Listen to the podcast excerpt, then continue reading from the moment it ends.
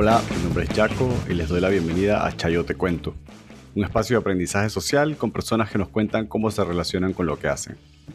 Hoy estaremos hablando del tema más importante en lo que va del año en Panamá, que sirve de símbolo para las luchas contra el extractivismo que se profundizarán en la región de América Latina en los próximos años, seguramente. Estoy hablando de la minería y la lucha contra el contrato minero con el consorcio First Quantum Minerals. Una lucha que ha resultado en las protestas más grandes que Panamá ha visto en décadas, con un rechazo masivo al contrato minero y a la minería como actividad para el país. Es un tema no resuelto, ya que de momento se está esperando que el contrato sea declarado inconstitucional, razón por la cual los grupos se encuentran vigilantes y otros siguen protestando y empleando cierres como método de presión para buscar la derogación del contrato. Para hablar de este tema tenemos a Juana Camargo y Renata Spooner, socióloga y bióloga respectivamente, ambas de la organización Ya es Ya, que trabaja con los temas relacionados a abordar la problemática de la crisis climática. Vamos con ellas.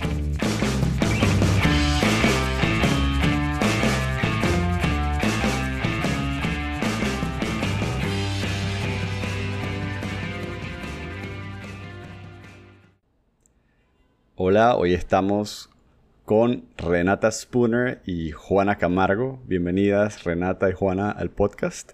Me gustaría que se presenten para las personas que nos escuchan. Bueno, yo soy Renata, soy bióloga y soy también la coordinadora del colectivo Ya Ya, donde el tema principal que nos preocupa es la crisis climática y ecológica. El colectivo Ya Ya es el capítulo panameño de un movimiento global que se llama la Rebelión Científica. ¿Qué tal? Yo soy Juana Camargo, soy feminista, y eh, activista Espacio Encuentro de Mujeres. Y de Ya es Ya. Muchas gracias Juana, muchas gracias eh, Renata. Entonces, hoy vamos a hablar del tema de la minería en Panamá y el actual contrato minero en particular. Esto viene de hace más de 20 años, en 1997 con la concesión, la aprobación del estudio de impacto ambiental durante el gobierno de Martinelli y en el 2017 el fallo de inconstitucionalidad, luego de años que tenían desatendidas las demandas, y luego con la renegociación del contrato más recientemente. Y ahora, a mediados de octubre, se saca el documento propuesto con algunas modificaciones de la sociedad civil que fue rechazado por la Asamblea. Se retira este anteproyecto, presentan uno nuevo sin consulta nueva, siendo un anteproyecto nuevo, y se aprueba en tres días la mayor mina a cielo abierto de Centroamérica con una concesión para explotar por 20 años, prorrogable a 20 más.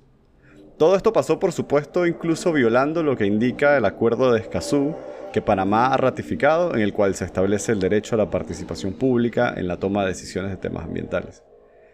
Y todo esto desencadena entonces un levantamiento masivo de la población en contra de este contrato, en contra de la minería, y que ha dejado aún más en evidencia el descontento de las personas con este gobierno. ¿Cuál es la lectura que tienen ustedes sobre esto? ¿Cuáles fueron los momentos críticos? ¿Qué se debió hacer distinto, tanto en el plano ambiental como social? Y quizás voy contigo primero, Renata. Bueno, como bien tú dices, eh, este, esta situación eh, no se da ahora, no surge ahora, sino tiene una larga historia, donde la población no tiene el grado de conciencia, el grado de información y de involucramiento como lo tiene ahora. ¿no? Eh, fueron tiempos donde yo no estuve presente en la lucha, eh, inclusive antes de que yo llegara a Panamá, porque yo llegué en 2000, y donde fue una lucha creo que más bien del sector ambiental, eh, de los eh, movimientos ambientalistas, eh, pero también en mucha medida de las, de las comunidades afectadas y de los pueblos indígenas afectados. Así, esto ha sido un, un proceso donde diferentes sectores de la población se han sido afectados eh, y desatendidos totalmente, Y yo, eh, en lo particular, como mi el tema que, bueno, como bióloga y, ahora muy interesada y muy preocupada eh, por el, tema de, de una policrisis, no es solamente la crisis eh, climática, sino es una crisis realmente de, de muchas cosas, eh, tanto ambientales como sociales, económicos, realmente que afecta a todos los, toda la sociedad en todo su conjunto. Eh, pero que nosotros vemos desde, eh, desde su desde su, desde su manifestación en el ambiente, que es la crisis climática y ecológica, yo lo veo como un aspecto de esa crisis. la megaminería se presenta como una respuesta, como una solución a la crisis climática eh, cuando realmente es más de lo mismo. Es aplicar eh, la misma lógica del extractivismo que nos lleva a esta situación de una crisis ambiental catastrófica, realmente donde estamos a las puertas de un colapso. Y ahora se nos presenta eh, otra clase de extractivismo, ahora el minero, como su respuesta. Y donde Panamá veo y me enorgullece enormemente que Panamá realmente ahora está tomando, está tomando la patuta eh, en la lucha contra ese sistema, que es el sistema capitalista neoliberal, donde lo que importa es la acumulación del capital, de la riqueza, y realmente no le importa ni con la humanidad, con las personas, ni mucho menos con el ambiente. Y en Panamá, en un país tan pequeño, esto ha tomado dimensiones tan enormes eh, donde el, gobierno prácticamente nos eh, promete ser un país minero, eh, que realmente el país no aguanta, ya con una mina es demasiado. Y la población realmente eh, se despierta no solamente por eh, las eh, lo que significa en cuanto a la destrucción del medio ambiente y de su salud, porque un medio ambiente afectado definitivamente de una vez también tiene sus, sus afectaciones en la salud humana, sino lo, la venta de la patria que esto supone, ¿no? Eh, bueno, quería mencionar también que eh, en, a finales de agosto, cuando se inicia la consulta en primer debate, eh, ya, ya junto con la Universidad de Panamá hace un estudio sobre cambio climático, una, una encuesta de la población panameña, donde hacemos varias preguntas sobre la minería. Y ya en ese momento a finales de agosto, eh, el 75% de los encuestados eh, dicen no al contrato minero. Y casi el 80% de los encuestados dicen que prefieren que se desarrolle una actividad más sostenible y no la minería. Así que eh, ojalá esta, esta, estos resultados se hubieran podido publicar porque nosotros hicimos todo lo posible para eh, presentárselo a los medios, sin embargo en ningún momento se publicó y se hubiera podido evitar mucha, mucho sufrimiento, mucha lucha, mucha, mucha confrontación eh, y varios muertos, ¿no? Ojalá el ejecutivo, el legislativo, realmente se hubiera tomado el tiempo de entender el sentir de la población, eh, pero sabemos que esto no estaba en su interés porque realmente el interés era aprobar ese contrato y poder seguir con, con su plan de hacer minería en Panamá. Sí, gracias Renata. Y, tomando esto que mencionaste y tomando en cuenta los resultados de esa encuesta y lo que comentabas de, cómo se estaba básicamente vendiendo la patria, me gustaría saber, Juana, eh, tu lectura desde, desde, tu punto de vista como socióloga.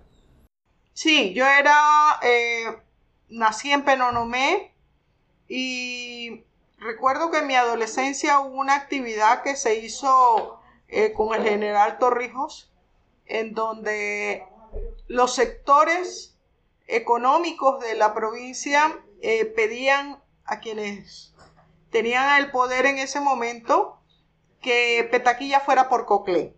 Y Petaquilla es la mina de, oro que fue concesionada eh, para explotación de oro y que posteriormente esa concesión se eh, la compra eh, Minera Panamá. Lo que te quiero decir con esto es que los intereses de la minería no son nuevos. Los intereses de, de muchos sectores, yo diría que inversionistas tanto alguno nacional, pero sobre todo de empresas eh, a nivel transnacional, han puesto los ojos en eh, los yacimientos que hay de cobre, eh, uno de los casos muy importantes fue el de las minas de Cerro Colorado en la comarca Nueve Buglé, que concitó unas luchas extraordinarias del pueblo nove para defender su, naturaleza, su ambiente. Y esto te puedo estar hablando de muchísimos años, pero en el 2012 hubo toda una lucha del pueblo nove otra vez, porque el presidente del momento, el señor Ricardo Martinelli, quería nuevamente entrar a, explotar estas, estas minas. Pienso que en el pueblo panameño hay una concepción de protección de su naturaleza. No es la primera vez que se lucha contra los intereses de la minería. Lo importante en este momento es que es o el ambientalismo y los sectores que protegen la naturaleza han logrado que todo el pueblo panameño se ponga de pie para, para defender la naturaleza y el ambiente. Creo que eso eh, iría mucho más de pensar que, defendemos nuestros recursos naturales, porque el recurso siempre se piensa como un elemento que puede ser objeto de explotación. Siento que hay un sentimiento arraigado en la población panameña de no permitir que se, se le haga daño a la naturaleza, de no permitir que puedan afectarse poblaciones por la explotación y el extractivismo minero. Pienso también que es un momento muy, muy importante. Nosotros somos el país del agua, un país donde se derrocha constantemente el agua en el canal de Panamá. Eh, el, vaciado de agua dulce que hacemos permanentemente es también un, enorme sacrificio del país y los sectores que tienen el poder y los empresarios y las empresas transnacionales quieren arrebatarnos mucho más. A este país del agua quieren arrebatarnos esa posibilidad que tenemos de contar con agua dulce, de contar con agua que es para cuidar la vida, para cuidar a las poblaciones, para cuidar nuestra fauna, para cuidar nuestras plantas. Y el riesgo fundamental es que no es solamente que, se derroche para el cobre y para el, el oro, sino que envenena nuestras aguas, envenena nuestros ríos, contamina entonces pienso que, eso es un elemento fundamental que en la población ha calado tan fuerte. Esta es una población que está defendiendo el agua, que está defendiendo su naturaleza, que está defendiendo la vida y que yo lo vinculo mucho con lo que decía Renata, los riesgos que vivimos en este momento por el cambio climático, las amenazas ambientales que vivimos en este momento no, no nos pueden poner de espaldas a esas realidades. Yo creo que un, elemento básico en estos momentos es que tenemos que defender nuestro ambiente, que debemos defender nuestra casa común, porque al final luchar por una naturaleza, luchar por el ambiente sano, luchar por la vida, es justamente luchar por nuestra casa común en nuestro país, pero es también nuestro aporte a la vida en el planeta. Y creo que, que eso nos hermana con otros espacios que, que luchan permanentemente en toda Mesoamérica, en toda América Latina, en otros continentes, por preservar la naturaleza, porque, porque realmente la crisis climática es una crisis que pone, pone la vida en, en cuestión. Es decir, eh, estamos luchando por eso. No es una lucha para que una empresa nos dé un real más o un real menos. No nos importan sus riquezas, porque con esas riquezas no defendemos la vida, que es lo que nos importa en este momento. Muchas gracias, Juana.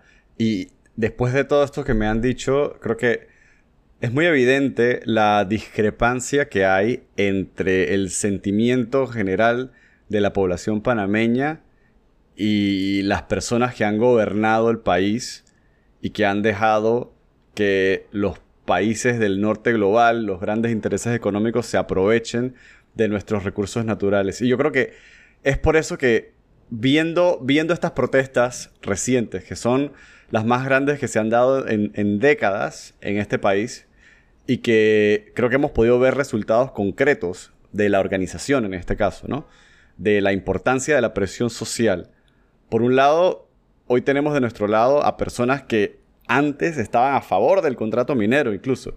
Y yo sé que algunas personas se burlan de esto, pero para mí esto es algo positivo, ¿no? Ya sea por conciencia que, ahora están en contra, ya sea por oportunismo o lo que sea, pero se han pronunciado en contra, ¿no?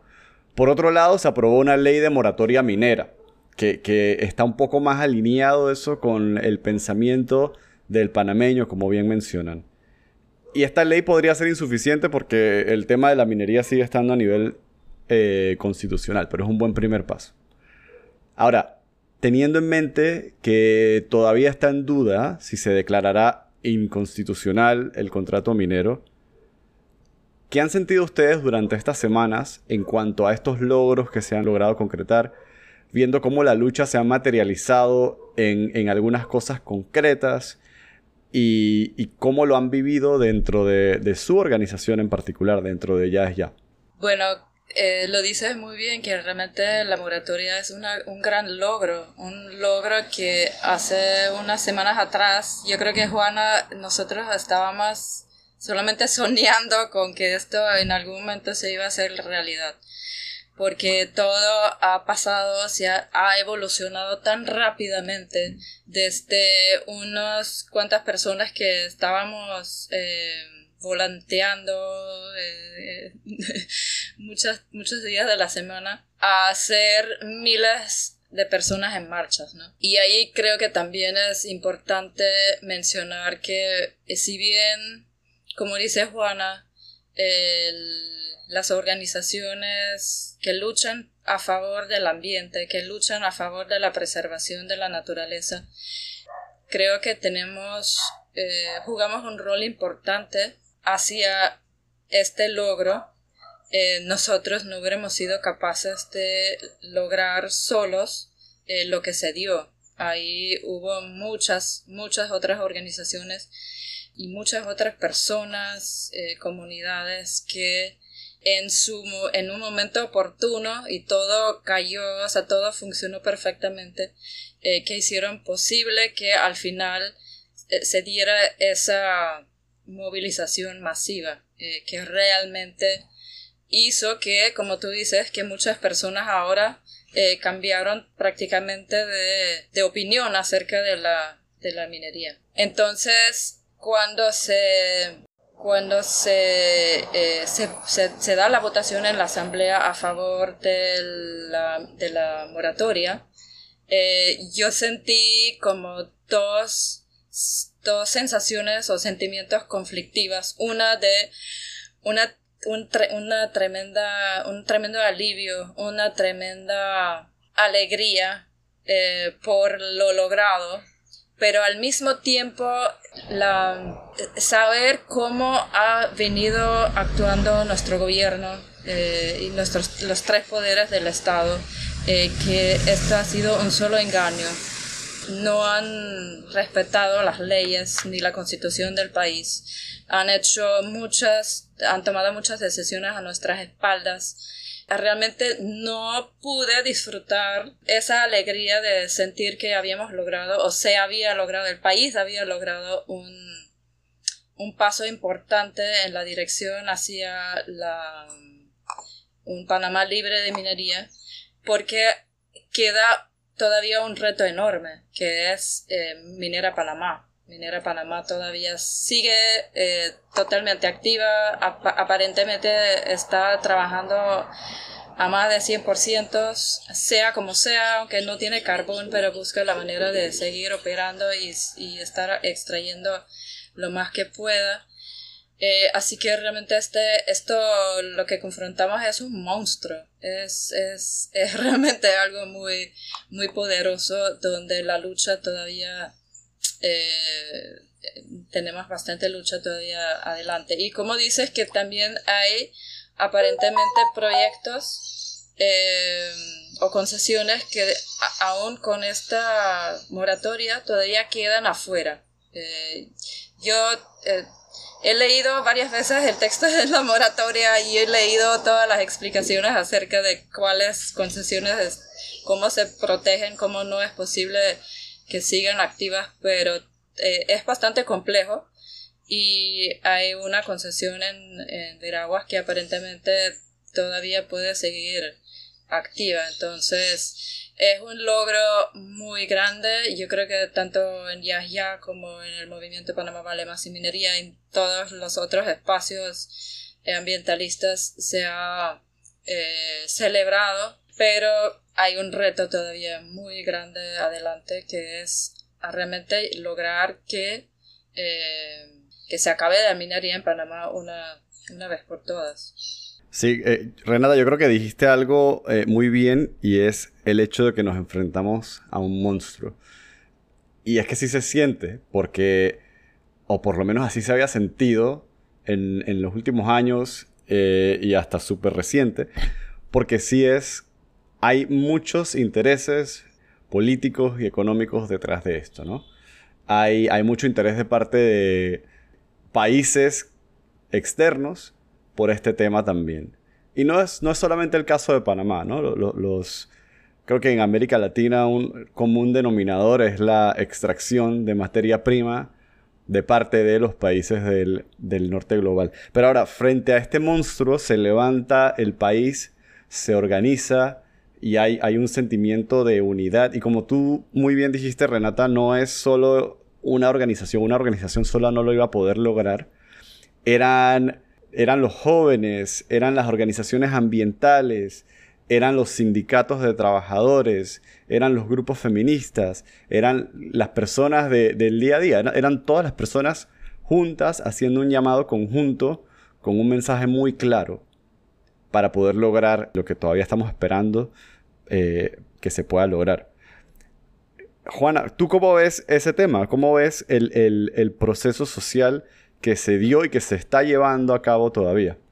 Sí, mira, desde el periodo militar nosotros hemos estado bajo el imperio de las políticas neoliberales.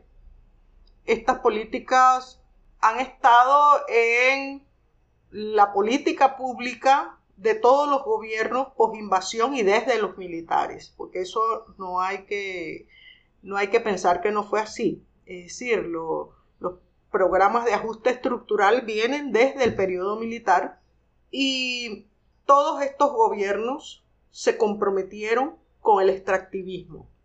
Y lo, más doloroso, desde mi punto de vista, es que estos, estas, estas corporaciones externas que en razón de las inversiones que se supone realizan en el país, en un país donde hay paraíso fiscal, en donde estas empresas extraen riqueza sin que eh, realmente paguen impuestos.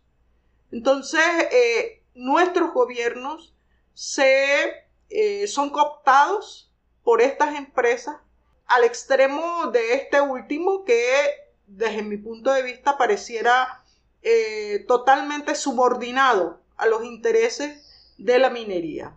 Entonces, ahí eh, yo quisiera un poco ver el panorama político en este momento. Yo no tengo dudas de que el fallo de la Corte Suprema de Justicia va a ser un fallo eh, de inconstitucionalidad por múltiples razones. Eh, entre esas razones, eh, tenemos un gobierno totalmente ilegitimizado, o sea, no, no tienen ni una pizca de, de gobernabilidad.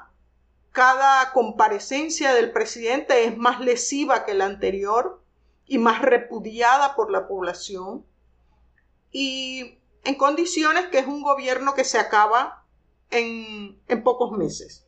Porque a partir de, de, unos, unas cuantas semanas entramos en un proceso electoral que va a ser un proceso electoral muy complejo.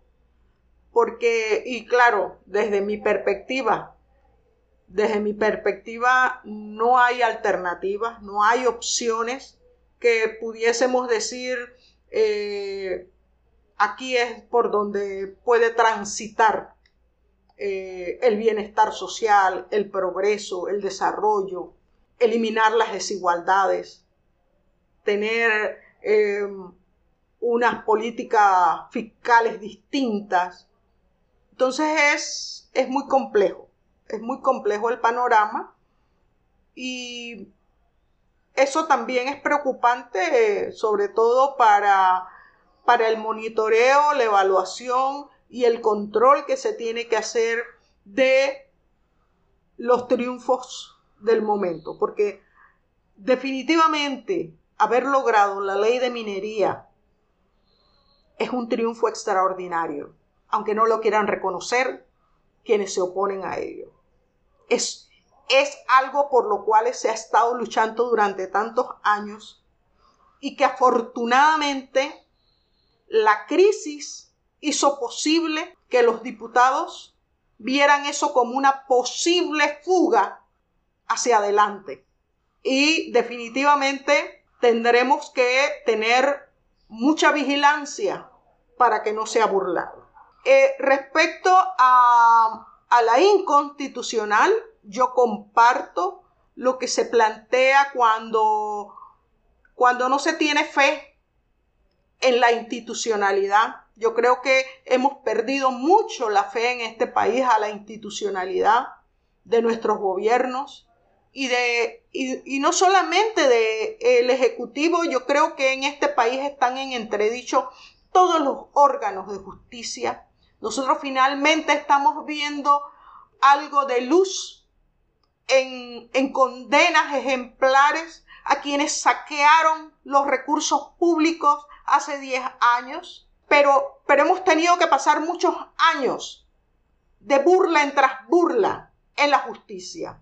Entonces es, es normal, es natural que la población no tenga fe, que la población se haya ido a los predios de la Corte Suprema de Justicia a vigilar para que haya un fallo rápido, para que no se nos burle, ¿Me explico? Entonces, y esa, esa vigilancia hay que mantenerla, porque no confiamos. Yo creo que ese es uno de los, de los grandes problemas que tenemos. No hay confianza porque no ha habido ninguna política que nos dé confianza.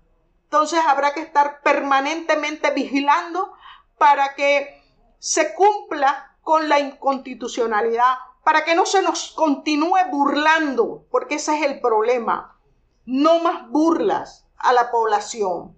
Y pienso también que la población tiene que organizarse. Yo creo, mira, ha sido extraordinaria la organización popular. O sea, no, no hay, Renata y yo hemos estado en lugares en donde la población ha generado organización para estar en los cierres, para estar eh, pendiente de que no se burle el sentimiento nacional de que no queremos minería. Entonces, eso ha estado. Y también quiero, quiero referirme a algo que, se me pasó antes, eh, y es, es el tema nacional. Yo creo que, además de la conciencia, por nuestra naturaleza y nuestro ambiente, nuestro derecho a un ambiente sano, también esta, esta burla de, del gobierno con la minera, que pareciera que tenemos un gobierno de minera, levantó, hizo recordar todo lo que sufrimos durante décadas para eliminar el enclave colonial estadounidense. Eh, yo recuerdo, nosotros hemos tenido programas permanentes de, de concienciación.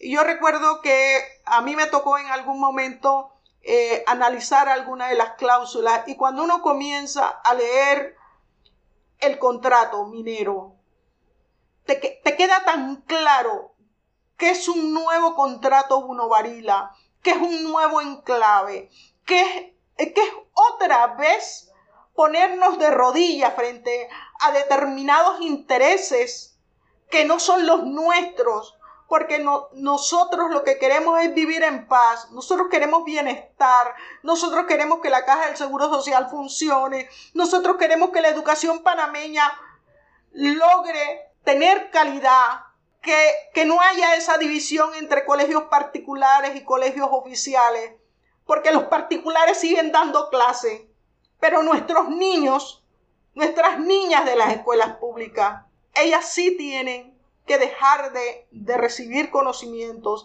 Y eso es lo que queremos, que queremos gobiernos que sean capaces de brindarnos esas soluciones. Eso es lo que queremos los panameños y panameñas. Entonces, y no queremos más enclave, porque lo hemos vivido. Toda nuestra juventud pasó luchando para que los estadounidenses se fueran del país, para que nuestro país no tuviera bases militares.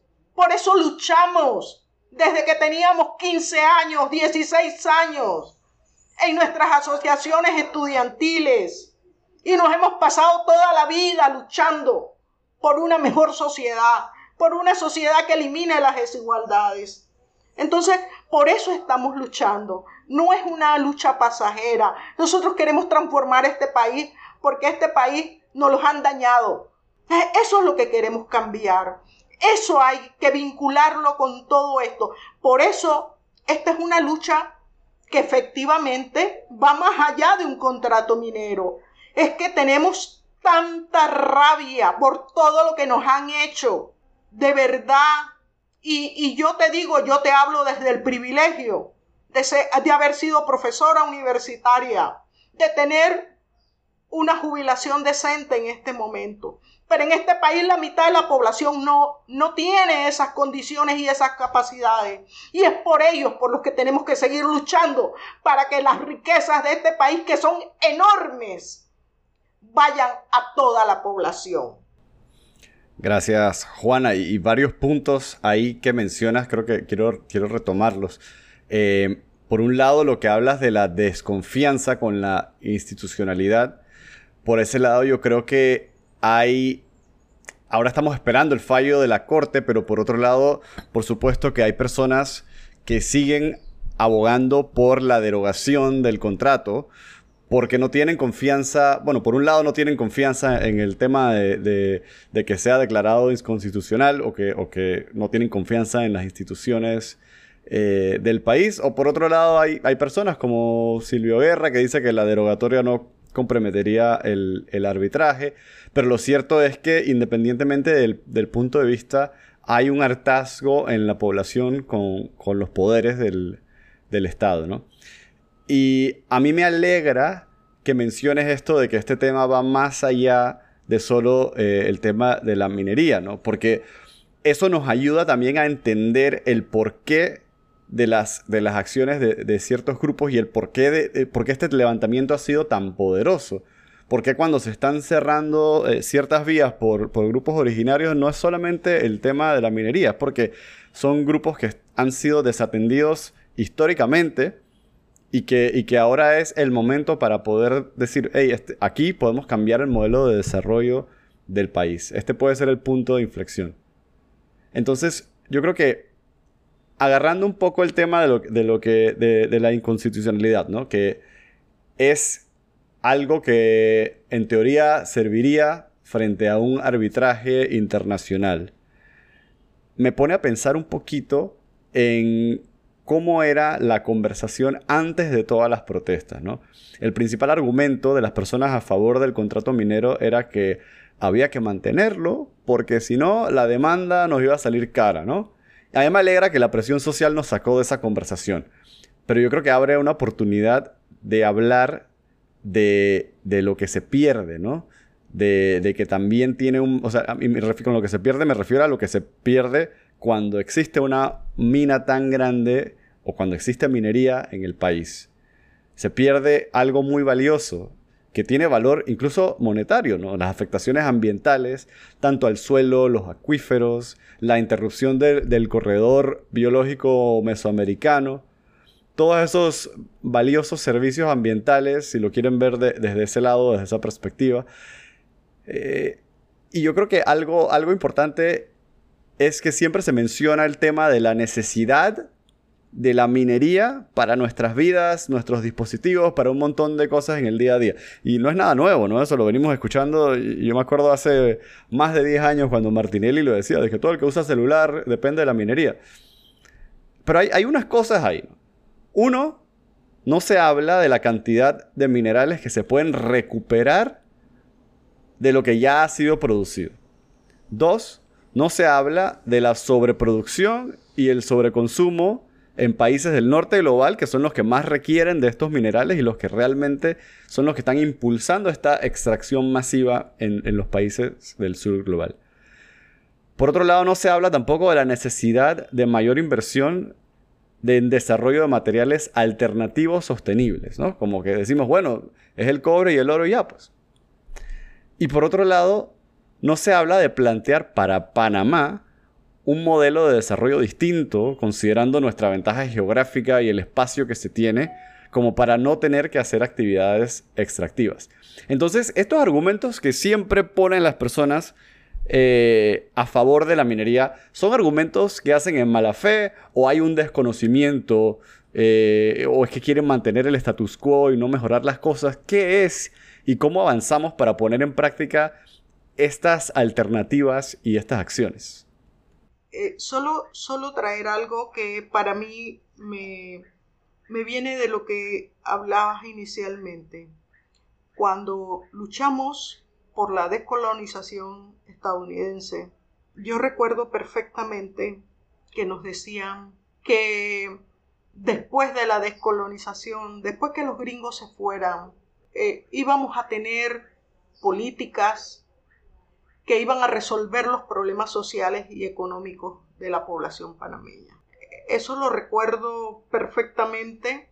¿Y, qué pasó después? Después lo que pasó fue que los sectores populares, los sectores empobrecidos, se empobrecieron más, no se resuelven sus problemas.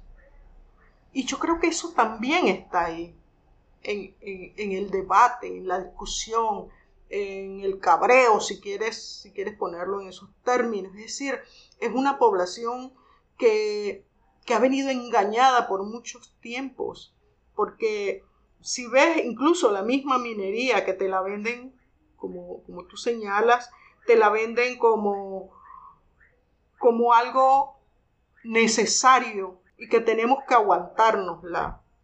Y yo me pregunto, por qué yo me la tengo que aguantar? ¿Por qué yo?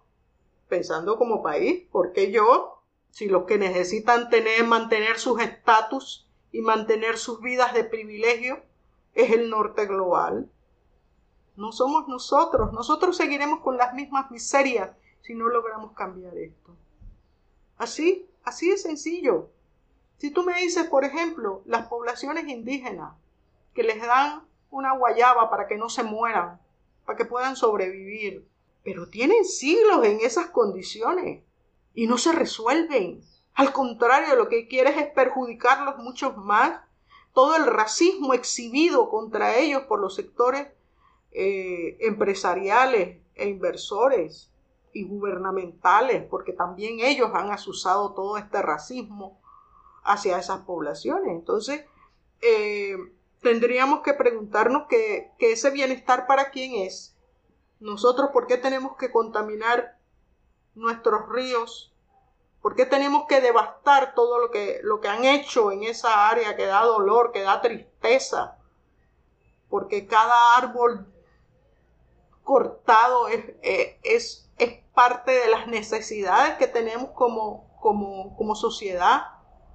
Y todo eso se devasta, igual que se devasta Darién, igual que se devastan otras áreas a ciencia y paciencia de mi ambiente, que no le importa, que al contrario nos ha sumido en, estas, en esta situación crítica, ¿no? Entonces, eh, eh, yo, creo que ahí es donde está, es decir, ¿para quién tenemos que sacrificarnos? No, nos tenemos que sacrificar para los jubilados, como dice Nito Cortizo, cuando ese dinero, como bien decía Juan Diego Vázquez, puede salir de lo que ellos utilizan para su campaña política por parte de los diputados. Eh, ¿Por qué la población empobrecida tiene que sacrificarse para que los otros tengan vehículos eléctricos y tengan sus celulares de última generación?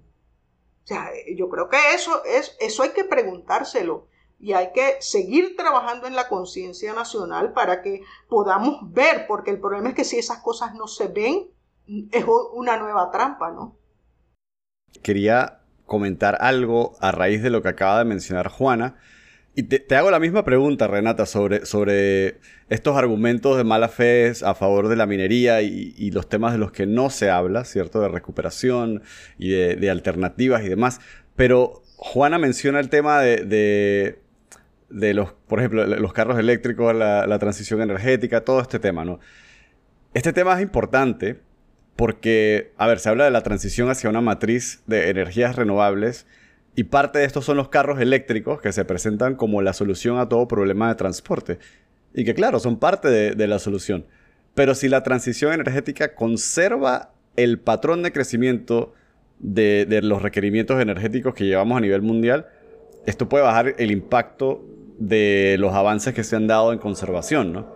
Porque yo me acuerdo, había hace unos tres años un artículo de, Nature que dejaba claro, y en, este momento no, tengo las cifras a mano, pero dejaba claro que era cerca del, del 8 a 10% de áreas mineras a nivel mundial que coinciden con áreas protegidas, una cifra muy similar de áreas mineras que coinciden con áreas clave para la biodiversidad y un poco más eh, para áreas silvestres que, que quedan. Entonces, también es como cómo podemos enfocar este tema para poder tener una transición justa, necesaria, pero que de la misma forma se pueda dar una transición de modelo de desarrollo que implica también un decrecimiento del norte global para disminuir la demanda de, minerales y de recursos, ¿no? Y los efectos ambientales que eso podría tener. ¿Qué, qué piensas sobre esto? Bueno, esta es una conversación que debemos tener y que es muy compleja, de verdad que sí, y que debe durar, creo que días, porque realmente es un tema muy importante y, muy complejo. Eh, bueno, yo pienso que es evidente que la minería no eh, representa el, el interés eh, de la nación.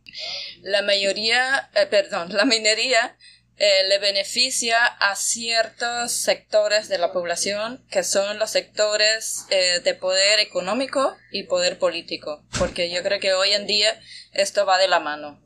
prácticamente el poder económico hace, compra el poder político. Y como ellos tienen ese poder, entonces ellos imponen ellos simplemente imponen sus intereses y nos venden la idea de que la minería es, necesaria eh, por algunas, por tantas razones. Y vemos cómo las instituciones de nuestro país eh, están totalmente secuestradas. O sea, vemos un, un ministerio de ambiente, por ejemplo, que se parece más a un ministerio de minería porque es el portavoz prácticamente, le hace más propaganda a la minería que inclusive el ministerio de comercio e industrias. Entonces, eh, la minería se nos vende como todos los, muchos otros, otras cosas, artículos, es como el consumismo, o sea, tantas cosas que se nos dicen que son importantes, son necesarias, y, ellos manejan, o sea, ese sistema que es un sistema capitalista pues, basado en consumismo, basado en crecimiento, eh, tiene esa necesidad de vender eh, constantemente cosas, artículos. Ahora es la minería. Eh, pero eso no significa que esto es realmente necesario. Y yo creo que, pero tampoco no podemos decir que podemos vivir sin, o sea, en la sociedad que hoy en día tenemos, no podemos tampoco vivir con los productos de la minería. O sea, seamos eh, eh, conscientes o, o, eh, justos. Aquí alrededor mío tengo tantas cosas que son producto de la industria petrolera y de la industria minera. Y eso es parte de nuestra situación tan compleja, donde realmente eh, después de esa lucha que estamos eh, llevando ahora contra la minería, eh, nos espera una lucha mucho más grande aún, que es la de cómo podemos llegar de palabras, de estar hablando de una economía sostenible, de estar hablando de un Panamá sostenible, a que realmente esto se eh, se logre, porque que es sostenible. Eh, estamos en una situación muy, muy grave eh, que Panamá no, no tiene mucha responsabilidad, sin embargo, la estamos viendo porque los países del norte, los países industrializados, nos metieron en esta situación de un de una crisis eh, climática que ya estamos viendo las, las consecuencias aquí en Panamá y esa crisis es muy real y eh, para Panamá representa un peligro existencial.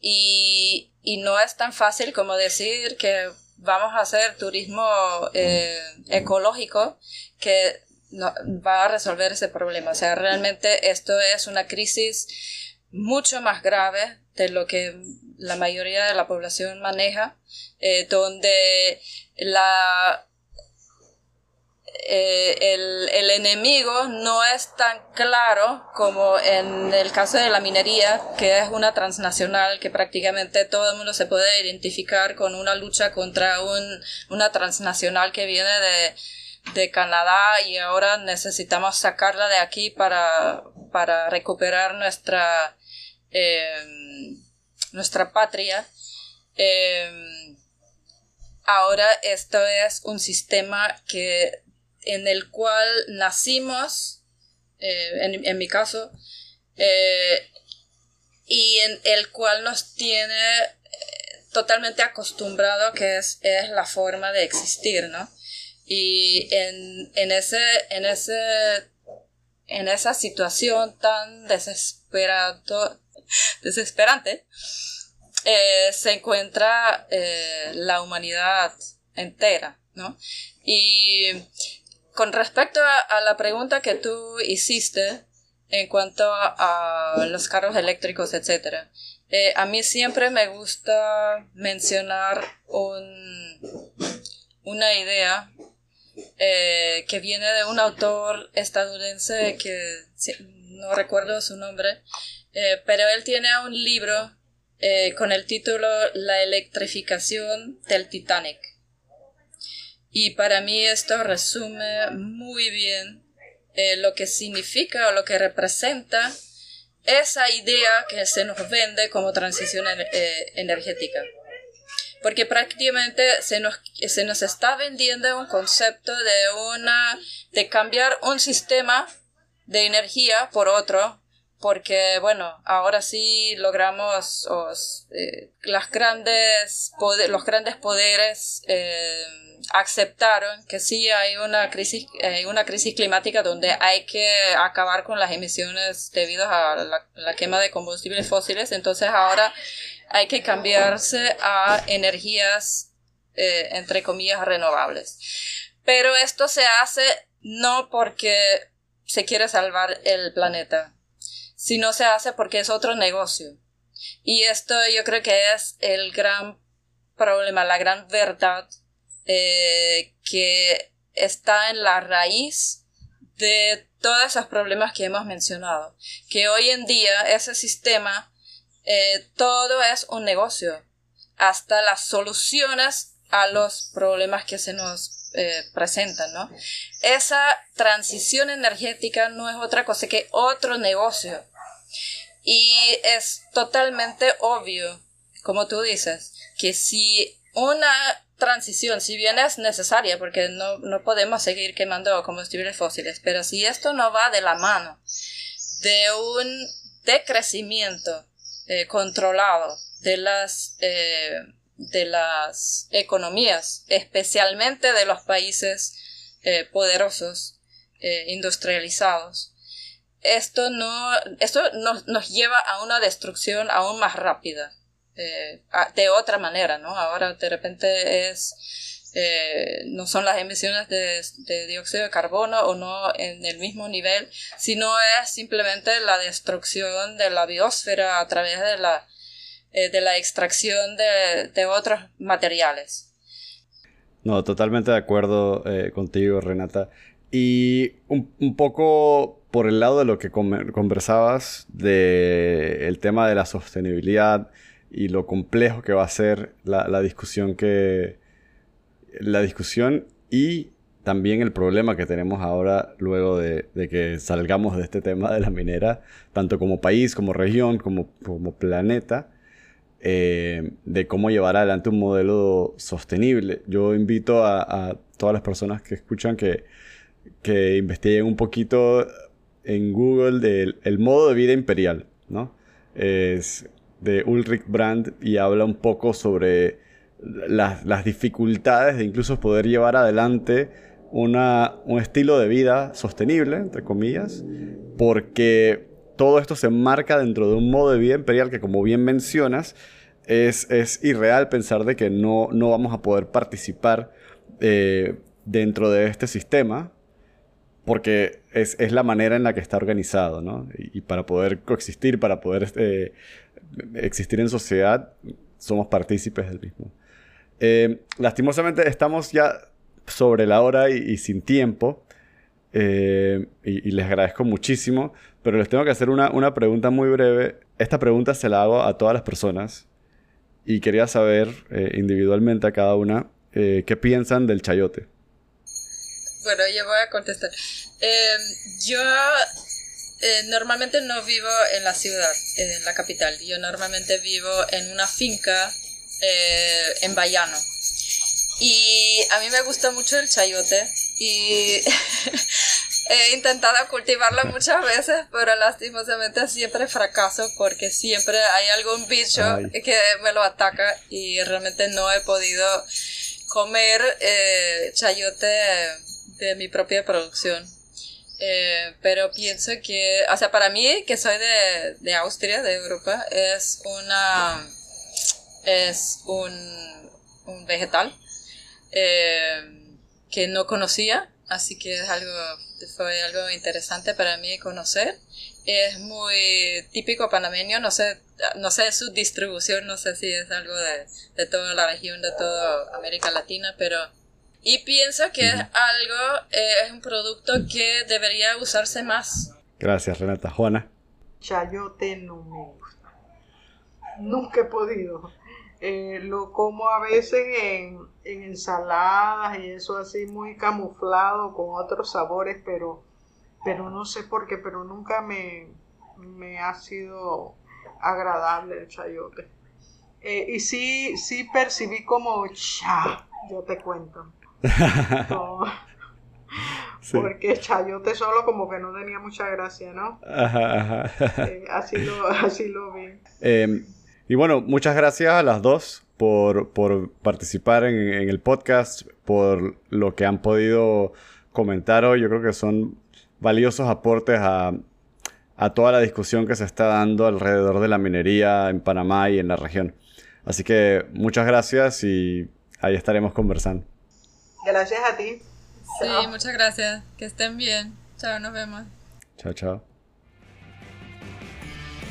Gracias por escuchar. Nos pueden seguir en Instagram en arroba chayotecuento. Hasta la próxima.